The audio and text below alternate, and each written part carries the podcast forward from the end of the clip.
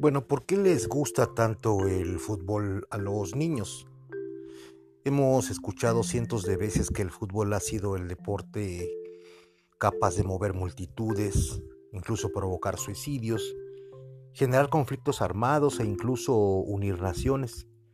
Pero, ¿qué tiene este deporte para lograr su cometido? Se dice que es el afán por vencer al adversario y poder comparar nuestro propio rendimiento. Otros señalan que es el encuentro con el placer, el placer que produce el juego, el cual funciona como un fuerte catalizador. Pero bueno, más allá de lo que acabo de mencionar, el balón, el esférico por sí mismo estimula y provoca un extraño placer creador que motiva a moverlo, a jugarlo y a admirarlo. Su redondez evoca armonía y para las antiguas culturas como la maya, la pelota inducía al dios sol y la fertilidad. Su simpleza, la práctica de este deporte es tan sencilla que puede limitarse diciendo de que se trata de impulsar el balón e incrustarlo en la portería del equipo adversario.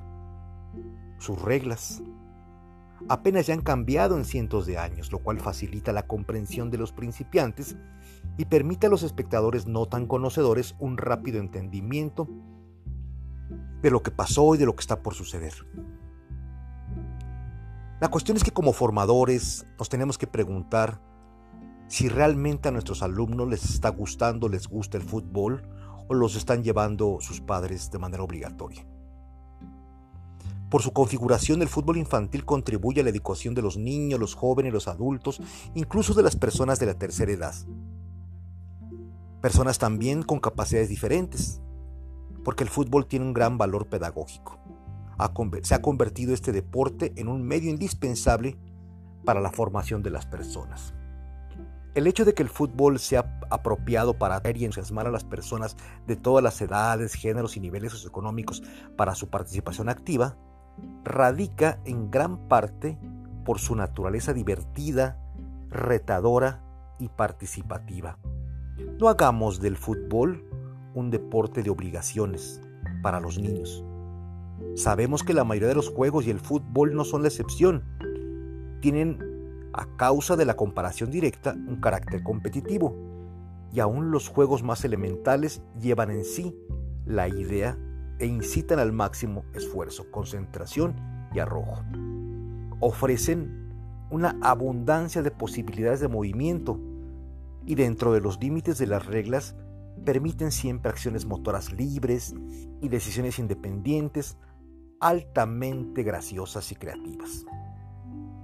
Además, si tenemos en cuenta que un gran número de formas jugadas derivadas del fútbol se pueden ejecutar ya bajo las condiciones más sencillas, sin embargo, los requerimientos y que muchos juegos se aprenden con relativa facilidad es lo que pronto conduce a lograr la impresión del éxito, porque ahí es en donde se encuentra su secreto, en dejar jugar a los niños.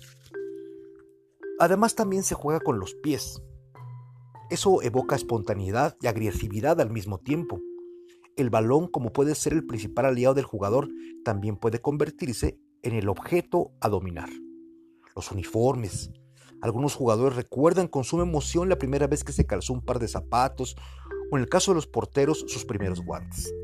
El colorido de los uniformes produce un lazo afectivo por demás magnético en los practicantes. Identidad y sentido de pertenencia. Cada jugador puede encontrar una especie de hogar dentro de su equipo. El fútbol ofrece cierto sentido de pertenencia y genera lazos de identidad, de cohesión, que funcionan como la base del juego colectivo. Dentro de él se establecen normas y objetivos comunes, el afán natural por competir. Nadie podría negar que a todos los niños les fascina ganar, y más cuando están jugando. Mm, mientras que las niñas construyen historias de hogar, con las muñecas, también pueden construir historias imaginándose ganadoras, exitosas, como lo hacen los niños también. Al ser esto un deporte donde se da un ganador y un perdedor, obviamente salvo en los casos del empate, eso provoca un sentimiento de revancha, de comparación, de volverlo a intentar. Eso es poner esa prueba y medir nuestras propias fuerzas, como un ingrediente por demás retador para la siguiente semana, para la siguiente ejecución. El deporte de fútbol como espectáculo se, ha convertido en un juego moderno, donde se muestran jugadas y goles tan espectaculares que difícilmente puede uno separarse de la televisión o preguntarse cómo le hizo y de qué forma se contorsionó determinado jugador para realizar esa pirueta, para anotar ese golazo.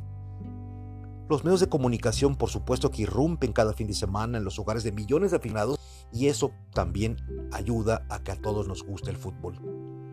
Además también no tiene interrupciones. El fútbol es un deporte que se practica prácticamente sin interrupciones, bueno, salvo ahora con la utilización del bar. O también, pues, obviamente, el tiempo que se pierde cada vez que se va a cobrar una falta.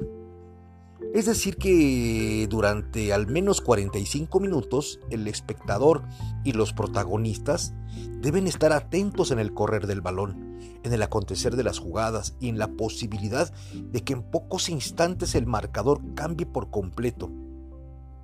Quizás otros deportes como el, béisbol o el fútbol americano, que incluyen múltiples descansos o tiempos muertos, eso le permite a los fanáticos distraerse un poquito y hacer otras cosas, o incluso abandonar física o mentalmente el desarrollo del juego. La experiencia, la vivencia que se tiene con el fútbol, quien observa en vivo un partido, no vuelva a permanecer pasivo nunca más. El involucramiento puede ir desde un simple aplauso, un comentario, una sonrisa o un eufórico festejo. Se dice que es tan campeón quien lo es que quien lo siente.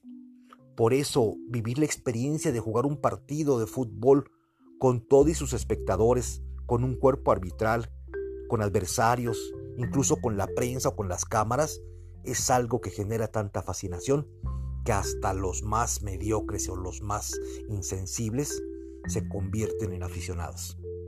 Además, en el fútbol se propician afectos mm, tan interesantes que pudieran ser no nada más los que acabamos de mencionar, sino también genera mucha tolerancia, inteligencia, la capacidad para compartir, asumir tus, tus límites y tus posibilidades, pero sobre todo mostrar respeto y partir de la confianza.